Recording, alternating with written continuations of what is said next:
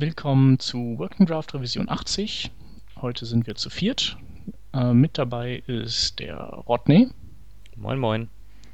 Der Hans. Hello. Der Khalil. Hallo. Und ich, der Shep. Und wir starten mit einer News und zwar ähm, ähm, gibt es jetzt endlich äh, Get User Media in Firefox. Ähm, oder zumindest in einem der kommenden Firefoxen. Und sprich, wir können bald mit Kamerazugriff rumspielen.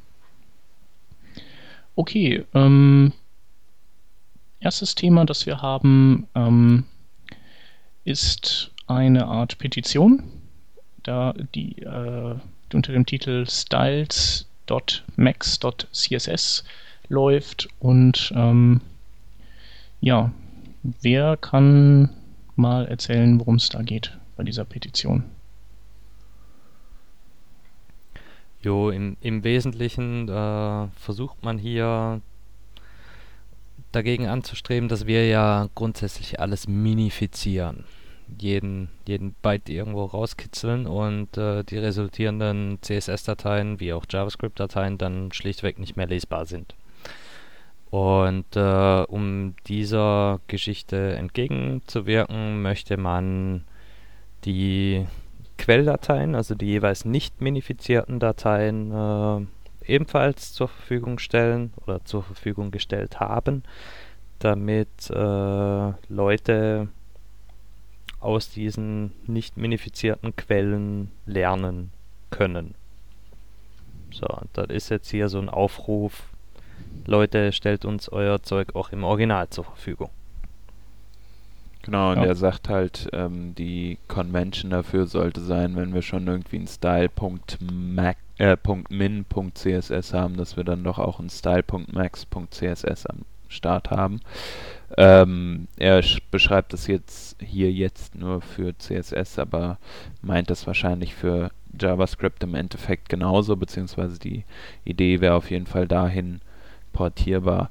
Ähm, meine Anmerkung dazu ist, äh, es ist schwierig äh, zu sagen, irgendwie man stellt eine styles.max.css zur Verfügung, weil man vielleicht seine Styles gar nicht in CSS schreibt, sondern einen, einen äh, Präprozessor am Start hat, wie Sass oder Less oder was auch immer. Ähm, außerdem heißt es ja auch nicht notgedrungen, wenn man CSS verwendet, dass man in seinem ähm, in seiner, während man programmiert sozusagen oder während man äh, die Seite umsetzt, dann nur eine Seite, äh, ein, eine CSS-Datei am Start hat. Also es kann ja auch sein, man hat irgendwie einen Bildproz Bildprozess, der irgendwie äh, seine 15 CSS-Dateien automatisch zusammenfasst und dann ist es halt nicht mehr so einfach möglich, äh, eine style.max.css am Start zu haben. Was man halt machen kann, man kann eine kommentierte Datei irgendwie hinterlegen in der style.max.css, äh, in der man halt zum Beispiel darauf hinweist, hey, meine Daten liegen hier und dort oder ich verwende diesen und jenen Bildprozess und deswegen kann ich das nicht zur Verfügung stellen.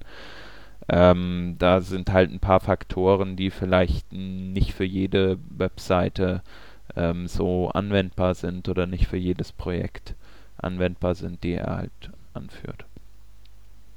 Ja. Also die Grundidee dieser Geschichte ist ja, dass äh, Leute aus dem Source deiner Webseite oder deiner Webapplikation lernen können. Das ist irgendwie so das Gedankengut von vor zehn Jahren, weil ja, so haben wir damals das ganze Zeug gelernt. Quellcode an äh, aufmachen, Zeilen suchen, wo das irgendwie sein könnte und dann ab geht die Luzi. Wir haben aber 2012 mit Tools wie Firebug und äh, Web Inspector haben wir doch alles direkt im Browser, was wir brauchen, um irgendwie rauszufinden, wie dieses eine Element, das uns da jetzt interessiert, tatsächlich gestylt ist. Mit äh, den äh, Scripting-Tools, die, die die Firebug und äh, Web- ähm, Web Inspector mitbringen, wird auch das Inspizieren von JavaScript deutlich leichter. Du kannst auch den, den minifizierten JavaScript-Kram wieder aufblasen lassen. Von dem her weiß ich jetzt nicht, ob ich das so notwendig finde, was die da vorhaben mit ihrem Max. Find ich, also ich muss sagen, ich finde es auch ähm, unnötig, also heutzutage. Also ähm, wie, wie, du schon gesagt hast, Webinspector ist the way to go.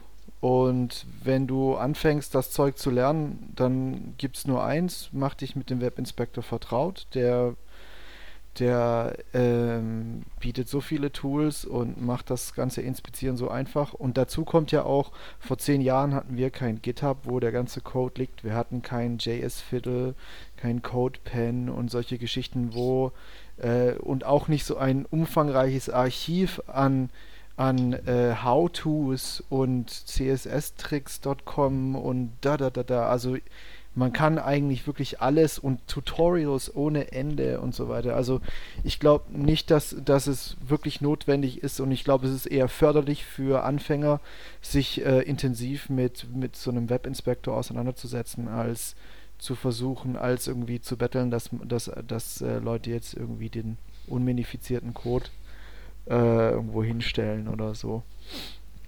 Also manchmal finde ich das echt cool, halt so View the Source ist schon noch so, so ein bisschen so, klar, wir haben es so gelernt und warum sollten wir nicht auch ein bisschen was davon zurückgeben, denke ich. Und ähm, also mein Blog zum Beispiel ist komplett, äh, komplett ähm, unminifiziert mittlerweile. Man sieht, man kann alles praktisch nachvollziehen. Ähm, außer jetzt bei den Styles, es ist halt so, weil ich, weil ich SAS verwende.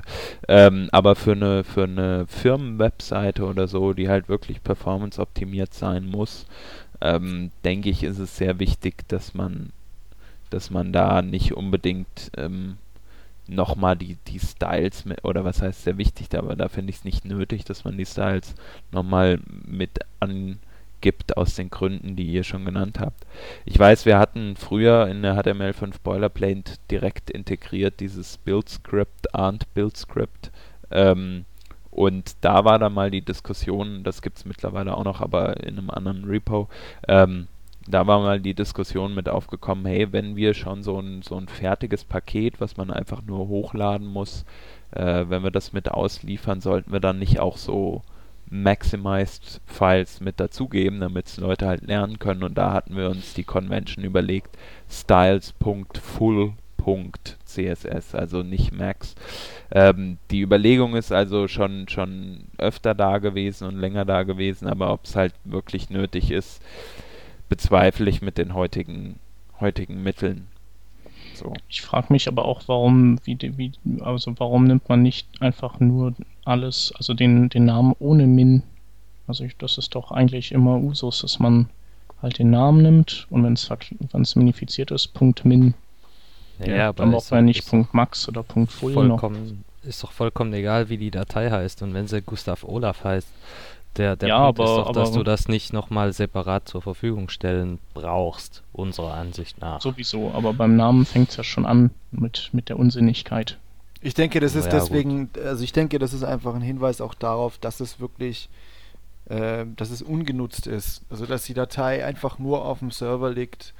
Ähm, damit Leute sich das angucken können und ähm, man weiß, okay, wenn da jetzt Max steht, dann ist das, ne, die wird nirgends eingebunden, die liegt einfach nur da, damit sich Leute das reinziehen können. Und dafür ist es schon okay, weil äh, wenn die das, wenn das, wenn die Seite gewartet wird und übernommen wird von anderen und wenn es da eine Konvention gibt für sowas irgendwie, dann, dann ist das schon sinnvoll.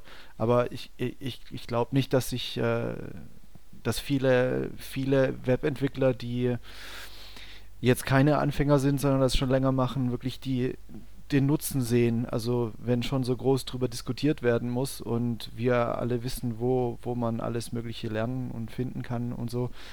Ich glaube nicht, dass das, dass das jemand machen wird. Vielleicht zwei Leute. Ja, also wenn du einmal kapiert hast, wie dieser Webinspector oder Firebug funktioniert, dann, dann es doch gar nicht mehr einfacher. Ja, eben. Und das ist po Point and Click hier inspiziere mir dieses Element, das ich da gerade unter meinem Mauszeiger habe und du kriegst alles auf einen Blick. Ja, Was will man mehr? Genau, und, und, und wegen Zurückgeben, ich denke, das, das versuchen wir ja alle so oder so mit irgendwelchen Tutorials, Blogposts, äh, Recherchen und so, die wir, veröffentlichen oder Code, den wir veröffentlichen und so weiter. Richtig. Und, ähm, und ich denke, das ist, das ist viel, viel wichtiger als eine Styles.max irgendwo hinzu, hinzupacken ähm, und, und wertvoller im Endeffekt. Für, ja, es ist halt insofern deutlich sinnvoller, als dass du in einem Blogpost üblicherweise noch Kontext äh, bringen kannst, den du sonst äh, irgendwie in, in, Kommentaren in deinem Source verpacken müsstest, was garantiert kein Schwein tut. Also ich tue es jedenfalls nicht. Ja. Mal nicht bei CSS und eigentlich auch nicht bei JavaScript. Genau. Äh, noch ein Ding, was mir übrigens dazu einfällt, ist, dass, dass es ja eigentlich auch äh, eine Lösung gibt dafür in Form der Source Maps. Also ja. zwar momentan noch nicht für CSS, aber das ist ja auch angedacht. Aber das gibt es ja nur innerhalb vom Bild und vom, vom äh, de der Development-Umgebung und so weiter. Also ist ja nicht so, dass, dass das dann, wenn die Seite dann live ist, dass dann jeder Zugriff doch, hat. Doch, dann kannst oder? du in deinem, doch, doch, dann also äh, könntest du zumindest machen. Ja, da müsstest du halt die Originaldateien mit ablegen, dein CoffeeScript und SAS und was weiß ich, oder? Ja, genau. Aber das macht man ja nicht. Du legst ja, du willst ja auf deinem Server nur, nur das haben, was äh, wichtig ist für die Produktiv, für die Produktivseite und äh, fertig. Ja, da wäre ja dann anzudenken, zum Beispiel alles hochzuladen. Äh, in dem Fall. Also wenn du dann halt sagst, ja, Source Maps funktionieren für all diese Metasprachen oder Präprozessoren, was auch immer, äh, zuverlässig, dann lädst du halt einfach dein Package mit hoch, ähm, wo, wo alle Files drin liegen. Also die paar Megabyte im schlechtesten Falle, die da verloren gehen, ähm, eher Kilobyte, die sind glaube ich nicht so relevant. Ähm, es ist halt mehr, es ist halt extra Aufwand und auch extra ähm, Wartungsaufwand und so weiter. Ich, ich also ich würde es nicht machen wollen. Das ist ich.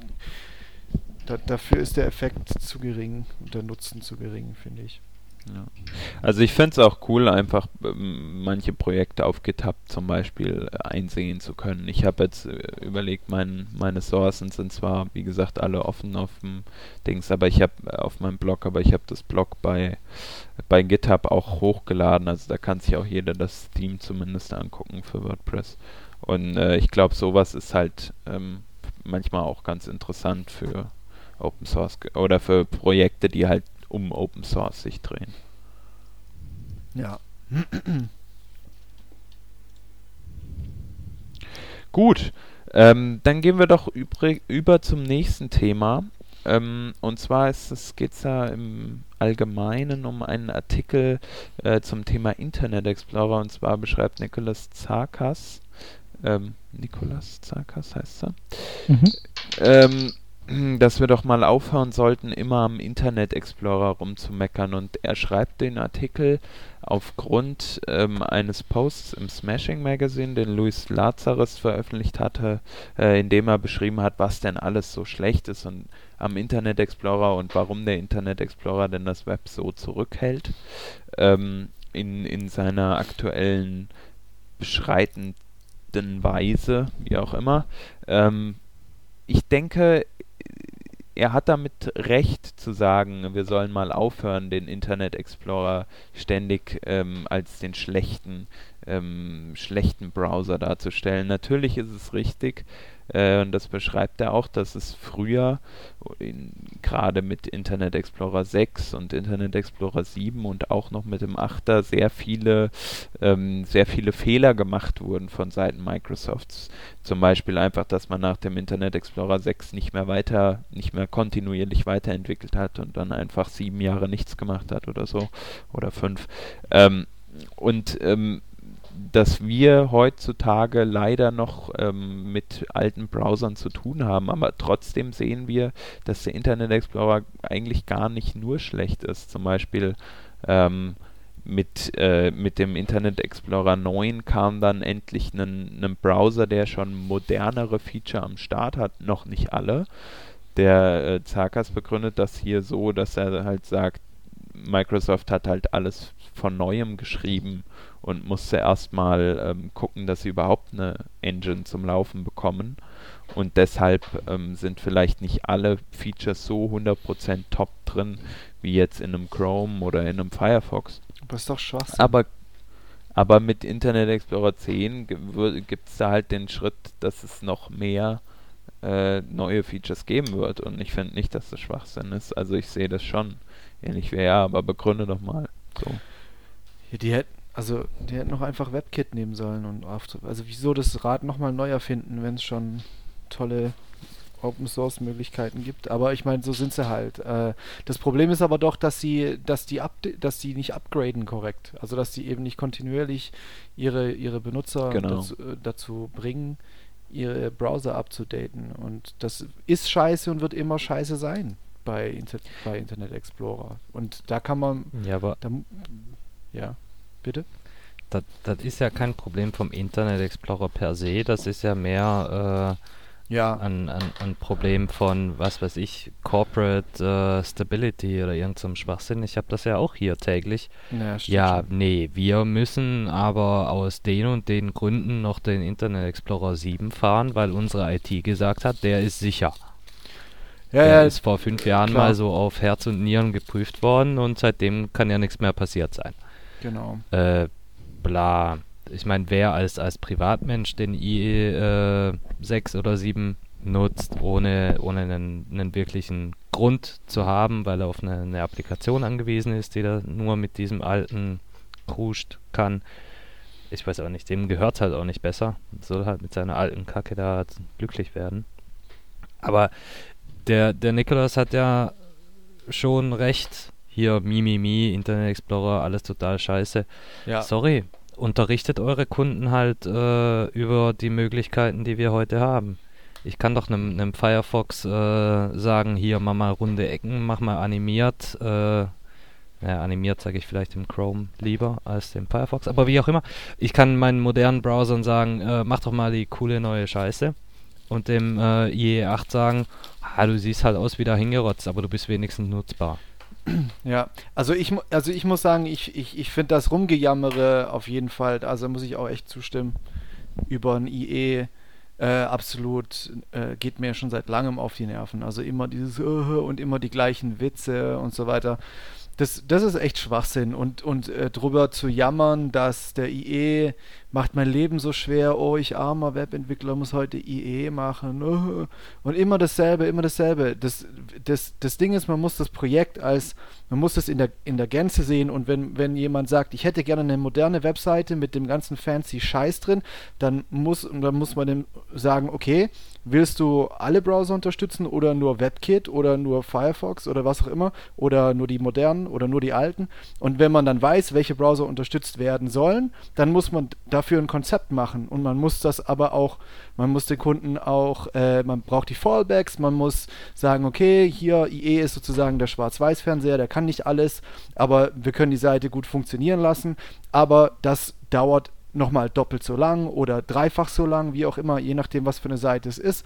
Und man muss es dem Kunden berechnen und man muss es dem Kunden erklären und man, der Kunde muss es bezahlen. Und so ist das, so ist das einfach. Ist, klar machst du dich, machst du dir dein Leben schwer und du und machst dich psychologisch fertig und machst den übelsten Stress, wenn du jemanden sagst, ich baue dir eine geile Webseite und sagst und gibst, gibst dem, ohne nachzudenken, den Preis für die Umsetzung in Firefox, Chrome und Safari und, oder, und, und IE9 von mir aus noch oder so und denkst nicht drüber nach, dass dann noch der IE5 und der IE6 unterstützt werden muss, dann schießt du dir halt selber ins Knie. Und dann ist auch die, dann klar, sagst du natürlich, das mache ich innerhalb von einem Monat, aber das dauert leider sechs Monate oder so. Ja. Und das, da geht es halt nicht nur darum, um wie, was für ein toller Webentwickler bin ich, sondern äh, wie gut kann ich mein Projekt einschätzen und wie lang dauert so ein Projekt und, und, und was sind das für Aufwände. Das muss alles analysiert werden und muss, äh, da kann man halt nicht innerhalb von einer halben Stunde eine, eine Einschätzung liefern, sondern braucht halt vier Stunden oder so um, um sowas gescheit zu analysieren und dann eine, eine Aufwandseinschätzung zu geben, wenn man allen das Leben äh, einigermaßen realistisch äh, äh, machen und äh, angenehm machen will irgendwie. Ansonsten klar, machst du dir das Leben schwer Und dann ist der IE das große, äh, ist der große Sündenbock halt. Und dieses, dieses Sünden, diese Sündenbockmacherei, die finde ich schon seit Ewigkeiten echt nervig, aber ähm, da kommt, da kommt meiner Ansicht nach einfach so, solche Sachen kommen da halt mit rein. Also Projektmanagement im Prinzip und äh, realistische Einschätzungen von Aufwänden und einfach diese Verdrängung vom IE. Okay, ich will das nicht oder so, aber du machst es dir dann halt auch mal doppelt schwer, weil wenn, wenn, du, wenn du dem Kunden und dir klar machst, dass der IE6 umgesetzt werden muss, dass es aber schwieriger ist und dass er nicht alles kann, dann kannst du von vornherein sagen, ich äh, ich benutze bestimmte Technologien, die, die dann gute Fallbacks haben oder etc. eben irgendwie und kannst, kannst das irgendwie ganz gut verkaufen. Ja. Ja, also was er ja ähm, auch sagt, ist, ist, dass es einfach immer irgendeinen Browser gibt, der hinterherhinkt. Und wenn es die IEs nicht gäbe, dann, dann würden die Heulsusen wieder über den nächsten Browser herziehen. Und, die, und dass es einfach auch unser Job ist, äh, nicht nur für die tollen Browser was zu bauen, sondern für alle Browser was zu bauen, weil sonst könnte es halt jeder. Und ähm, dass wir uns einfach auf unseren Arsch setzen sollen, Fresse halten und, und das Ding programmieren. Und äh, da hat er auch recht. Und ähm, ja, diese IE-Heulerei, also die, die ist ja auch immer weniger berechtigt. Also es gibt äh, automatische Updates und die neuen IEs werden besser. Ähm, und es gibt halt so Leute, die updaten ihr eigenes Gehirn einfach nicht. Also die, die haben irgendwann mal war das total cool, IE zu bashen und deswegen machen die das dann zehn Jahre lang, auch wenn aus, wenn, wenn IE der beste Browser wäre, würden die ihn immer noch bashen. Oder weil sie gerade einen Mac haben und dann passt das auch, wenn man ihn IE bashen kann, weil dann kann man sagen, ja, der ist eh so ein Scheiß-Browser, ich teste den nicht. Und dann man, muss man die virtuellen Maschinen nicht starten, das ist ja alles total anstrengend. Wie, du hast keinen Mac? Ja, nee, ich supporte ja auch WebKits nicht, weil ich habe kein, ich, ich habe keine Lust, einen Mac zu starten. Nee, echt nicht? Nee, mache ich nicht. WebKits sind alle scheiße. Okay. Das sind voll die Drecksbrowser. Okay. Gut. Können wir irgendwie wieder was Sinnvolles diskutieren? Ähm, ja, wir könnten zum nächsten Thema wechseln. Ob das jetzt sinnvoller ist, ist die Frage. Ach, ähm, oder schöner. ähm, ja. Jedenfalls geht es um eine neue CSS-Eigenschaft, ähm, die, äh, die heißt Box Decoration Break. Und die, ähm, ja, da geht es darum, was tun HTML-Elemente im Druck, wenn äh, sie an der Seitengrenze liegen und eben zum Teil auf der auf einer Seite und zum also der, der hintere Teil dann auf der nächsten Seite gedruckt wird. Ähm, klassischerweise also. ist es ja so, dass die dann einfach ähm, durchgeschnitten und und weiter gedruckt werden dann auf der nächsten Seite. Und dieses Box Decoration Break, das ist eine neue Eigenschaft, mit der kann man dann sagen, ähm, wenn das passieren sollte, ähm, äh, wiederhole oder setz halt ein Padding und ein Border und, und alles, was eine Box, die Box ursprünglich ausgemacht hat, auch an den Stellen, wo sie zerschnitten wird, sodass dann daraus zwei Boxen werden, die beide dieses Padding haben und beide das gleiche Border haben. Ja. Äh, kurze Anmerkung, das gilt nicht nur für Print Styles. Das wird auch relevant bei zum Beispiel den CSS3 Columns. Wenn okay, ich also ja. so ein Spaltenlayout habe äh, und meine, was weiß ich, von mir aus Tabelle oder irgendwas. Oh, ich habe das Tabellenwort benutzt. Meine, meine Tabelle. So, Tabellen sind doch super, wenn du da tab tabellarische ja, wenn du Inhalte tabellarische Daten hast, darauf wollte ich ja gerade raus. Äh, was passiert beim Umbruch in die, in die nächste Spalte oder irgendwie sowas in der Richtung? Das steuert äh, dieses Element, äh, dieser Rule, Declaration, was auch immer, äh, gleich mit. Mhm. Ja, stimmt. Ja, oder wenn du so äh, Paged Media hast, also so, wenn du so E-Book-mäßig deine Sachen hast, ne? Ja, ähm, ist im Prinzip für uns äh, nur mal so generell der Anlass, vielleicht auch so in Richtung äh, Print-CSS zu schauen. Ähm, weil wir, glaube ich, alle, wie ich das rausgehört habe, ähm, so unsere Erfahrungen auch mit Print CSS gesammelt haben.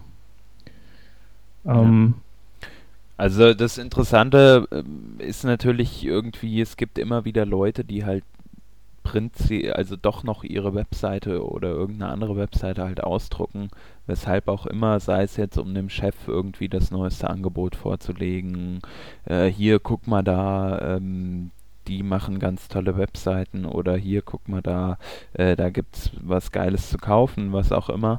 Ähm, oder man will einfach mal Informationen für einen Vortrag die man noch ganz schnell vorher braucht und im Zug durchlesen muss und kein iPad dabei hat. Gibt es ja Leute noch heutzutage, die das nicht haben. Ähm, und die lesen dann gerne auf Papier. Außerdem soll es ja auch besser für die Augen sein. Ich verstehe das persönlich nicht, aber wie gesagt, es gibt diese Leute und ähm, ja, also für die ist halt wichtig, dass sie auch eine Webseite gescheit ausdrucken können, denke ich. Und oft kann man halt mit ganz, ganz wenig schon sau viel erreichen. Einfach so ein paar Default-Styles und ein paar Sachen ausgeblendet, wie den Header bis aufs Logo oder ähm, die Navigation, den Footer, einfach alles rausschmeißen und ähm, auf den Content ähm, konzentriert. Also es hilft ja ganz oft schon. Und so kleinere Hilfsmittel wie jetzt ähm, wie jetzt so diese, diese, diese, ähm, diese Eigenschaft, von der wir gerade gesprochen haben, dieses Box Declaration Break, äh, Decoration Break, sorry. Ähm, das ist halt nochmal so ein, so ein Gimmick obendrauf, wenn man es braucht. Also ich sag mal, für eine normale Standard-Website ist das, glaube ich, nicht so groß interessant, weil man doch die meisten Sachen irgendwie schwarz ausdruckt. Aber ähm, ich weiß nicht, ich, ich, ich denke mal, Aber ihr habt vielleicht, ja vielleicht auch ja. schon Erfahrungen mit größeren Sachen gemacht, wo ihr dann richtig äh, intensiv viele Sachen äh, drucken müsst, irgendwelche äh, Daten zu, aus, aus einer Datenbank irgendwie rausgefiltert oder so, ähm, wo dann sowas halt stark interessant sein kann. Ich baue ja keine, keine Webseiten in dem klassischen Sinne. Ich baue ja maßgeblich eigentlich Web-Applikationen. Genau. Und äh, das auch noch in dieser tollen äh, Business-Bullshit-Bingo-Welt. Das heißt, äh, ohne Drucker geht hier sowieso mal gar nichts. Und äh, deine, deine Dokumente, also Reports oder irgendwas, äh, die du da drucken darfst, sollst, die, äh, die hast du hier einfach zuhauf. Und jetzt bin ich Webdeveloper, also was will ich machen? Ich will irgendwie HTML, CSS zusammenklatschen, mir da irgendein Layout basteln und äh, das irgendwie sinnvoll äh, ja, als, als PDF oder irgendwas rausdrücken, weil da kriege ich was Gescheites zum Drucken. Hm. So, das ist ein Wunschtraum. Das gibt's nicht. Und äh, ja wie machst du es jetzt dann? Also ich meine, man kann ja schon sagen, der, der Browser, du benutzt einfach den Browser-Kontext zum, zum Drucken.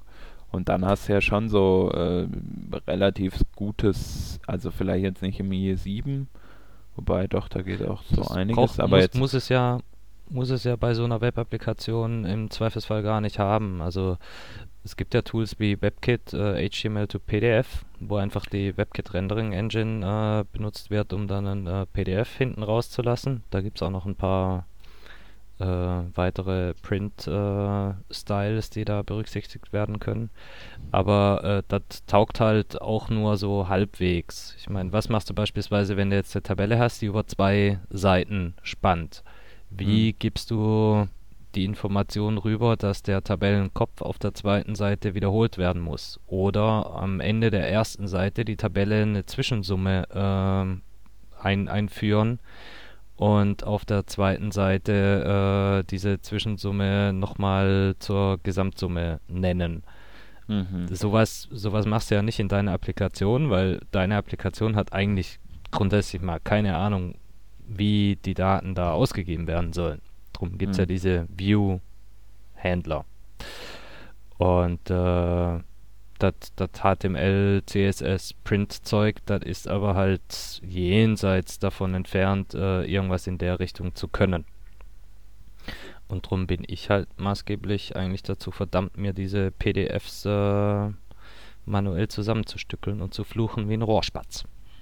Okay, das ist natürlich äh, Das ist natürlich ein, ein, ein, ein harter Fall, sag ich mal. Ne? Also es wäre halt geil, wenn man genau sowas recht einfach haben könnte. Ich sag mal, äh, mit irgendwie, wenn du, wenn du die CSS Calc Function irgendwie richtig betätigen kannst, kannst du dann vielleicht auch Inhalte von Tabellen oder also irgendwann mal, meine ich jetzt in Zukunft nicht, äh, ich, ja, ähm, wäre es halt cool, wenn man dann Tabelleninhalte zusammenrechnen könnte oder so ähm, und die dann entsprechend äh, als Before äh, Page Break oder so einfügen könnte.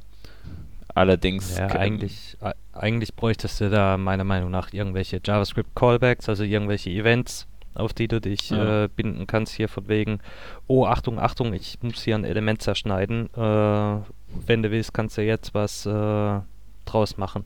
Dass ja. du dann nochmal die Möglichkeit hast, irgendwie den DOM zu verändern.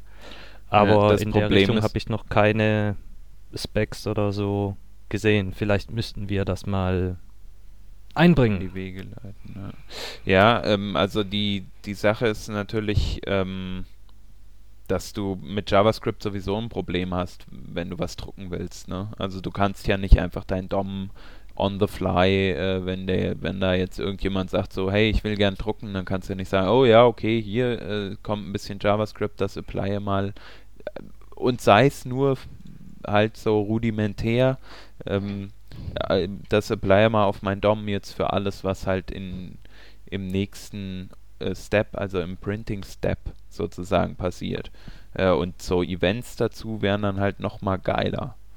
Aber es gibt ja nicht mal die Möglichkeit von Anfang an zu sagen, so ich messe mal aus, wie viele Spalten ich hier ungefähr drucken will und dann splitte ich die mal auf Paged Media ab oder so. Das ist ja, ist ja alles nicht möglich. Mit das wem heißt, müssen wir, denn hier in dieser, in dieser Welt schlafen, um sowas zur Spezifikation zu bekommen? Äh, du kennst dich doch da Weiß nicht, also du kannst bei Google kannst du da, also ich meine natürlich immer Tab Atkins ist immer eine gute Adresse, wenn es um CSS-Geschichten geht, der verweist sich dann schon an die richtigen Leute, aber ähm, ja, einfach mal das Thema Racen auf der ähm, auf der CSS Specific in der Specification List, die heißt www Styles, da könnte man mal eine E-Mail hinschreiben, hier, wir hätten sowas gern und ähm, dann wirst du wahrscheinlich grob abge fochten und kriegst gesagt, so, ja, interessiert jetzt niemanden. Ähm, und deswegen, je mehr man da an Informationen schon hat, zusammen hat, wäre das halt, ist es halt, glaube ich, interessant, da äh, das dann hervorzubringen. Aber also wenn man da keine große Community, sag ich mal, oder so ein paar Leute, die, die was zu sagen haben, recht schnell hinterbekommt, dann ähm, hat man da, glaube ich, ein Problem und ich sag mal, die werden schon richtig argumentieren. Im Moment ist Print halt eher so am, am Ausgehen. So, ja, jein. Also es geht, geht nicht nur um Print im Sinne von, äh, ich werfe irgendwas auf den Drucker, sondern es geht um Print im Sinne von, äh, ich werfe irgendwas in ein äh, ja, druckbares Format, sei es jetzt ja, PDF, äh, PDF oder diese tolle Windows Microsoft Druckformat Geschichte da, wie auch immer das schon wieder heißt. PDF 2. Ah. Äh, das ist ja vollkommen Wurst und ich brauche das jetzt auch nicht zwingend nur im Browser. Ich meine, diese, diese Rendering Engines kann ich ja äh, ohne äh, UI laufen lassen, also headless laufen lassen, wie das bei WebKit HTML to PDF oder HTML to PNG halt der Fall ist. Dass ich auf dem Server irgendwo das äh, laufen lasse, ohne dass irgendjemand irgendwann irgendwas zu Gesicht bekommt. Außer halt dieser ausgespuckten Datei. Und äh, diese Dokumente generieren, äh, das wird wohl jede Applikation irgendwie müssen. Hm. Ja, also es wäre mal interessant, da ein paar Leute anzulabern und mal zu fragen, wie denn so der Stand ist. Oder vielleicht erstmal nachzuforschen, vielleicht gibt es ja irgendwo was Geiles. Wie ist denn das mit diesem, mit diesem äh, von Mozilla entwickelten PDF.js? Das ist nur in die eine Richtung, ja? also es geht nur das von PDF ein in Viewer. HTML. Ja, okay, schade. Ähm, Aber das, das löst ja auch das Problem nicht. Diese ganzen äh, PDF äh, das sind ja so funktionale Teile im Sinne von, äh, bau mir hier eine Zelle hin, die soll so und so breit sein und dann schreib mir da Text Äh, mhm. wenn, wenn sie gut ist, dann kannst du noch rudimentäre Layout-Geschichten äh, wie äh, Text zentrieren, Text umbrechen und ich weiß nicht was. Aber äh, so diese, diese krasseren automatisierten äh, Layout-Geschichten, wie zum Beispiel ein Text um ein Bild rumfloaten oder eine, äh, eine Tabelle umbrechen oder irgendwas in der Richtung. Oder sei es nur ein Hintergrundblock, dass du eine Liste von, von Text hast und äh, da soll ein, ein Hintergrund drum dann, dann brichst du dir mit diesen Tools halt echt schon einen Ast. Und deswegen mhm. wäre so ein, äh, so ein, so ein, so ein PDF-Renderer auf Basis von WebKit oder so schon sau cool, weil die diese Rendering-Algorithmen äh, schon haben, die nur noch äh, im Prinzip angepasst werden müssen oder erweitert werden müssen, sodass man auch äh, ein Dokument rauslassen kann. Ähm, bei der in der HTML5 Boilerplate Community, also A5BP Community, gibt es halt ähm, noch dieses, dieses äh, ehemalige Paul Irish Repo namens Lazy Web Requests. Vielleicht willst du es da mal racen, vielleicht gibt es ja jemanden, der Bock hat mitzumachen oder ähm, der vielleicht einen coolen Vorschlag hat oder so ähm, und so ein, so ein, ein besseres Tool kreiert oder so. Also es ist schon ein bisschen was Cooles rausgekommen. Deswegen, vielleicht ist es interessant. Hm. Mal gucken. Ja, also ich könnte mir vorstellen, dass es auf jeden Fall besser wird durch äh, die Tatsache, dass wir jetzt ja auch ähm, so viele Publikationen haben, die zwar digital sind, aber die, die halt so buchhaften Charakter haben. Also ich denke daher kommt das überhaupt, dass wir dieses, äh, also zusammen natürlich mit Columns und vielleicht auch mit Regions und so, ähm, aber das, das ist halt dieses Box Decoration Break neuerdings, dass sich da jemand für interessiert. Ähm, mhm. Und vielleicht kommt dann noch ein bisschen Fahrt wieder in die, ähm, in die ganze Print-CSS-Geschichte. Weil ähm, ich meine, da gibt es ja theoretisch auch ganz viel CSS schon, das Sprint-spezifisch ist, das halt sagt, wie du deine, du kannst deine Seite mit einer Page-Rule gestalten, kannst sagen, so und so viel Margin soll frei bleiben außenrum. Dann äh, kannst du definieren, welche Elemente niemals in einen Seitenumbruch reinrutschen sollen oder hinter welchen Elementen in jedem Fall ein Seitenumbruch stattfinden soll. Also gibt es ja theoretisch schon einiges oder wie ähm, Orphans. Da kannst du dann sagen, äh, so und so viele Zeilen sollen mindestens auf dem Blatt Papier sein ähm, und nicht weniger, sodass dann der Browser den, den Umbruch entsprechend gestaltet an einer anderen Stelle, dass die Seite nicht so nackt aussieht. Aber das wird halt alles nicht groß unterstützt bisher von den Browsern. Also es wird so rudimentär unterstützt und, und da äh, ist zum Beispiel der ähm, IE ähm, und der Opera sind da halt ganz weit vorne und die, die hippen Browser sind dann, hinken da so ein bisschen hinterher. Aber, es aber ist zum Beispiel ähm, Page, Page, dann deine, deine Style, Style irgendwie angeben kannst, das ist ja schon recht verbreitet, oder? oder? Ähm, du meinst, dass das, dass das die Page Rule recht verbreitet ist? Ja, ja. Ähm, ja, die ist relativ verbreitet, genau. Ähm, da ist aber der Firefox, der da am, am noch so ein bisschen abkackt. Also aber die Page, die Page Rule ist ja auch wieder nur so ein, ein, ein Fünftel oder ein Zehntel der Miete. Damit Klar. kannst du ja auch nur sagen, du, wenn du umbrechen musst, dann brich hier um. Aber du hast immer noch keinen äh, Zugriff auf, was passieren, wenn, wenn, was passieren soll, wenn umgebrochen wird. Nee, nee, das nicht. Aber wir sind ja, wir sind ja immer noch in der Drucksteinzeit quasi. Also nicht, nicht mal die Steinzeit ist implementiert. Richtig. Ähm, naja, und ähm, also ich, ich habe auch manchmal so Fälle, wo ich halt so Apps baue, wo vielleicht so Rechnungen generiert werden und da wäre es halt schön, wenn ich mich äh, auf, darauf verlassen könnte, dass ich Cross-Browser bestimmte Minimalanforderungen ähm, erfüllt bekomme. Ähm, sonst muss ich mir halt, muss ich es halt so machen wie du, dass ich äh, irgendwas im Backend generiere als PDF und eigentlich brauche ich das nicht. Also CSS ist, also damit komme ich super klar. Ja, ähm, es, es sieht also noch ein bisschen traurig aus und ähm, ist, denke ich, ein Feld, das die Browserhersteller durchaus mal beackern dürften. Ja. Ähm, soll man das Thema Print Styles hier zumachen? Ja, würde ich sagen. Genau. Du schreibst auch gerade an einem Artikel darüber, der in einem Magazin demnächst erscheint, richtig? Äh, genau so ist es. Also den habe ich jetzt noch nicht so weit äh, fortgeschritten, aber das war schon mal schön, heute auch nochmal mit euch darüber zu diskutieren. Ähm, und ja, ich schreibe dann auf Twitter, wenn, wenn der irgendwie am Start ist. Alles klar, so machen wir's. Okay, dann ist das letzte Thema ähm, ein Posting von jemandem, der ein, ähm, einen Anwendungsfall gefunden hat für Xtag. Xtag ist ja dieses Web Components Polyfill. Ähm, und ja, der nutzt dieses Xtag, ähm, um Komplexität aus seinem, aus seinem HTML rauszunehmen.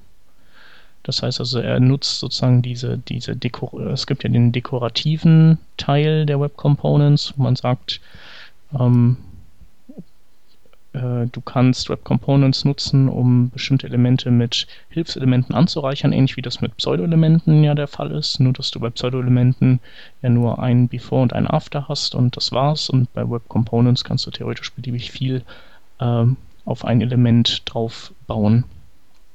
Und äh, das macht hier jemand mit diesem mit diesem X-Tag Polyfill, dass er bestimmte Blöcke, die sich immer wiederholen, also ähm, und die am Ende eigentlich nichts anderes als einen Knopf ergeben, äh, vereinfacht und die Komplexität in, ähm, in dieses X-Tag äh, raus verlagert.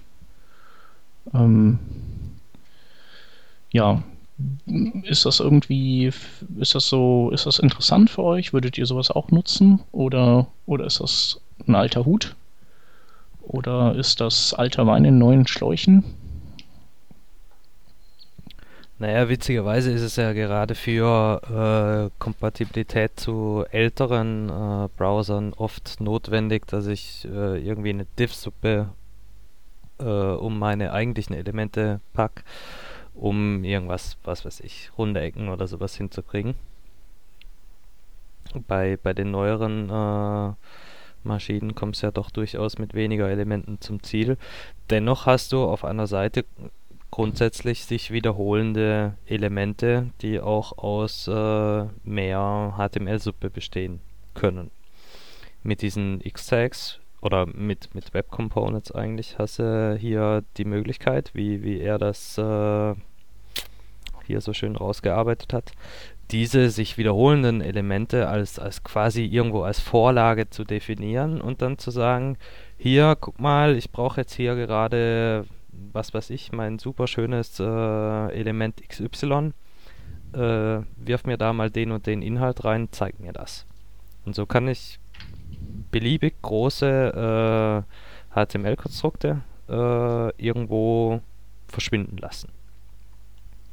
Das hat zwei angenehme Vorteile. Zum einen äh, kann ich tatsächlich meine Dokumentengröße schrumpfen, weil statt, was weiß ich, 10 äh, Zeilen HTML habe ich nur noch zwei und äh, hat diesen, diesen ähm, Wiederholungs- oder Funktionscharakter. Das heißt, ich habe ich hab auf einmal ein, ein Template, eine Vorlage irgendwo liegen da, die muss ich an einer Stelle ändern und äh, alle meine Elemente auf der Seite haben diese Änderung sofort drin. Das heißt, für, für so Boilerplating ist das echt ziemlich cool. Ja, also du, ja. du sprichst es ja selbst schon an, Templating. Also ist es nicht eigentlich ein genau der Fall, wo man halt dann irgendwie sagen würde, du verwendest halt irgendwie ähm, Mustache oder sowas, also oder oder halt Hogan.js oder Handlebars mhm. oder so, ähm, wo du dann halt deine Templates ablegst und die mit Daten aus dem DOM befüllst. Also was Nein, heißt Daten aus nicht, dem DOM? Moment. Nee, das, das sind zwei unterschiedliche äh, Dinge. Wenn ich hier meine, meine Hogan oder Mustache äh, Tablets habe, dann habe ich eine JavaScript-Applikation, die irgendwelche Daten in äh, mein, mein äh, Dokument einhängt. Und das machst Das, du hier nicht? hier- das kannst du hiermit schon auch machen. Diesen Anwendungsfall habe ich jetzt aber gar nicht betrachtet. Okay. Hier geht es wirklich eher darum, dass du dein Originaldokument, also angenommen du spielst äh, nur HTML raus, ignorieren wir mal, dass wir für den äh, Polyfill hier JavaScript brauchen, dann äh, würde das funktionieren. Also irgendwann, sobald diese Web Components laufen, äh, solltest du keins bis minimal JavaScript brauchen, um das hinzukriegen. Das geht mit Hogan oder äh, Mustache halt nicht. Gut, aber im Moment legst du halt deine, also in diesem Polyfill legst du halt deine, ähm, deine Templates einfach in einem JavaScript-File ab. Ich sage halt einfach, die könnte man ja auch geil auslagern in ein anderes Template und dann parsen. Und diese Informationen, die halt jetzt mit Hilfe dieser zusätzlichen Tags in dein HTML eingeführt werden, ähm, die kannst du halt einfach genauso verwenden zum Beispiel und kannst dann sagen, äh, die Daten ziehst du dir von diesen Elementen per JavaScript in ein Object rein. Kannst du auch automatisieren, das Parsen von XML. Ähm, und und ähm, legst diese Daten aus dem Objekt dann einfach auf dein Template drauf. Und das finde ich, muss ich sagen, von der Aufteilung her schöner. Ähm, natürlich hast du recht, wenn du sagst, äh, so später mal mit, mit äh, na, sag schon, Web Components, dass du dann halt äh, das, das, also kannst du halt besser paaren damit, sage ich mal. Jo, Dennoch also verstehe mich nicht falsch, die, die konkrete Lösung hier von dem mit diesem absolut widerlichen, ich habe HTML in meinem äh, JavaScript-Zeug, da Mhm. brauchen wir nicht drüber reden, das ist ja eklig. Ja, genau. Aber das Äh, braucht aber ihr das ja ist nicht halt- als Smarty. Nee, das ist das ja, das ist halt die die äh, einzige Lösung, die er hier momentan äh, sinnvoll gehen kann, um um Mhm. das in diesem Blog zu zu demonstrieren. Aber der der das Ziel am Ende ist ja, diese Web Components im Browser zu haben, also kein so ein JavaScript-Gewurschte äh, machen zu müssen. Ja. Im Endeffekt kannst du ein HTML-Dokument irgendwo äh, hinwerfen, wo all deine äh, X-Tags, also deine Components drin definiert sind und das über ein äh, Link-Element reinziehen. Ja. Ich bin mir auch einigermaßen sicher, ohne jetzt irgendwas in der Richtung gelesen zu haben, dass sowas in der Richtung noch kommt. Dass ich ähnlich wie ich ein Style-Sheet äh, reinhole, mir auch so eine Component, äh, so eine, so eine Vorlagedatei reinhole. Was unterm Strich ja nichts anderes als HTML wiederum ist. Ja. Do you understand? Ja, es, gibt- es gibt ja diese Template -Gesch Templating-Geschichte, die in der Diskussion ist, ne? Ja. Die, ähm, damit hätte man dann sowas zum Beispiel. Also das wäre dann nicht das Reinholen, aber du hättest halt so ein, ja. Genau. Ja, Ja, auf jeden Fall dann- interessant, Ähm, was in die Richtung dann äh, so demnächst abgeht, ne? Mich erinnert das äh, so entfernt an, ähm, an einen Job, den ich mal gemacht habe bei einer Firma, die haben, äh, die haben per ähm, XLST haben die äh, so ein kompaktes HTML oder XML dann in, in so ein entsprechend komplexeres umgewandelt. Und das war dann letztlich auch nichts anderes, als dass du diese, diese Kompaktvariante dann geschrieben hast, wie er das jetzt hier dann auch machen kann mit den X-Tags. Und ähm, hinten raus nach dem Transformieren kam dann eben im Zweifelsfall auch eine ordentliche Diff-Suppe raus.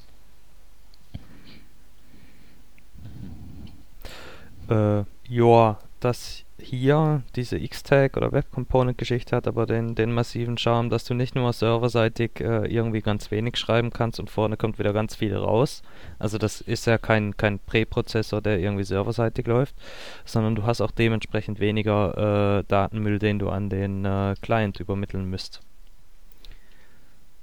Also jetzt im, im Vergleich zu der XSLT äh, Geschichte, die Hans Ja. ganz offensichtlich nicht kennt. Ja, die ist ja jetzt auch nicht so. Nein, äh, das super macht auch keinen wichtig. Spaß. Also XSLT ist ja Doch. bäh. XSLT kenne ich, nur XMLT kannte ich nicht. Aber egal. Ähm, jo. Sorry. Okay, ähm, nichtsdestotrotz äh, sind wir dann durch unsere Themenliste durch und wir wenden uns den Links zu.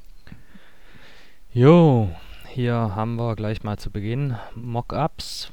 Das ist eine schöne kleine Web-Applikation, um ja, Mockups zu bauen. Äh, kommt mit allen Bells and Whistles, ist ganz super cool äh, zu benutzen, läuft direkt im Browser und äh, das Ganze halt ohne merkwürdige Adobe-Technologie. Äh, könnt ihr mal ausprobieren, wenn ihr euren Kunden oder Projektpartnern was zeigen wollt. Der nächste Artikel handelt um ähm, Schriften, die man zum Beispiel von Google Web Fonts einbindet. Ähm, und wenn man die dann zum Beispiel ähm, mit einem mit Font Weight Bold belegt, dass die dann einfach vom Browser geboldet werden und nicht die tatsächliche vorgesehene fette Schriftart verwenden oder das gleiche passiert auch mit Italic, ähm, also kursivem geschriebenem Text und so weiter und so fort und die Autorin ruft entsprechend dazu auf, äh, dass man doch die richtige Schriftart da an der entsprechenden Stelle verwenden sollte, weil es dann wesentlich schöner aussieht. Ähm, das ist nicht wirklich was Neues, aber für Leute, die jetzt noch nicht immer damit äh, darauf geachtet haben, ähm, für die ist das vielleicht interessant und wer noch nicht weiß, worum es da geht, mhm. sollte sich das mal anschauen. Ich darf noch kurz sagen, warum das bisher nicht viel praktiziert wird, weil die IEs das äh, so nicht verstehen. Also für die muss man dann ähm, eine eigene Regel, eine Font-Regel dann servieren. Yes. Die alten IEs. Äh, der nächste Link ist ein Projekt von ähm, Tab Atkins, dem CSS Mastermind, und der hatte mal Lust und Zeit, einen CSS-Parser in JavaScript zu bauen. Ähm, ist nicht der erste Parser, den es gibt, aber sicherlich ein ziemlich ähm, exakter Parser. Und ähm, wer sowas brauchen kann für Node oder für whatever, der wird da fündig. Genau, er braucht das also, um die ähm, CSS-Syntax sozusagen zu testen und dafür hat er den auch gebaut, damit er nämlich alle gegen dieses CSS3 ähm, Modell, das Spec-Modell von der CSS-Syntax äh, testen kann. Jo, alle Jahre wieder kommt DailyJS mit äh, seiner JavaScript 101 Reihe. Dieses Mal erklären sie uns den Function Constructor. Wer in JavaScript gerade einsteigt oder mal wieder was auffrischen will, lesen. Jawohl. Und äh, wir bleiben bei JavaScript. Ähm, die Videos der JSConf US 2012 sind allesamt online. Ähm, und ja, das ist die JavaScript-Konferenz überhaupt und da lohnt es sich, sich durch einige der Videos durchzufräsen. Und damit wären wir durch. Dann ähm, bedanken wir uns bei den Live-Hörern, bei den Leuten im Chat und auch bei den Hörern, die uns aus der Konserve hören und sagen bis nächste Woche. Tschaußen. Tschüss. Ciao.